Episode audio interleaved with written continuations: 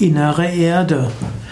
Innere Erde ist ein Energieraum, in dem Wesenheiten leben können.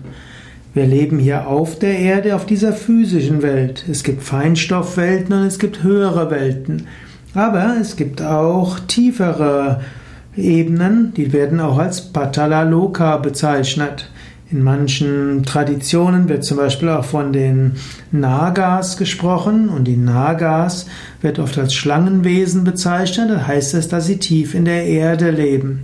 Aber nicht in der physischen Dimension, denn man findet jetzt tief unter der Erde keine Schlangen und auch nicht in einer sogenannten hohlen Erde, wo also irgendwo in der Mitte der Erde es hohl sein soll, sondern die innere Erde sind letztlich tiefere Schwingungsebenen, wo Wesen sind, für die die physische Welt genauso wenig ein Hindernis ist wie für verkörperte Menschen letztlich äh, die Raum, die Erdstrahlen oder auch die kosmische Strahlung ein Hindernis ist.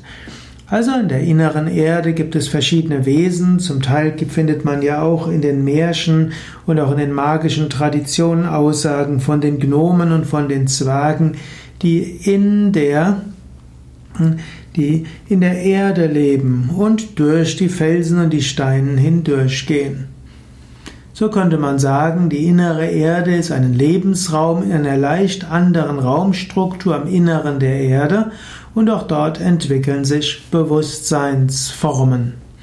Und aus dieser äh, inneren Erde hat sich dann irgendwann die Theorie der hohlen Erde entwickelt, wo Menschen gedacht haben, oder bis heute denken Menschen, dass im Inneren der Erde es hohl ist und dass dort auch Menschen wohnen, dass manche sich dorthin zurückgezogen haben, dass es eine Zivilisation sei und so weiter.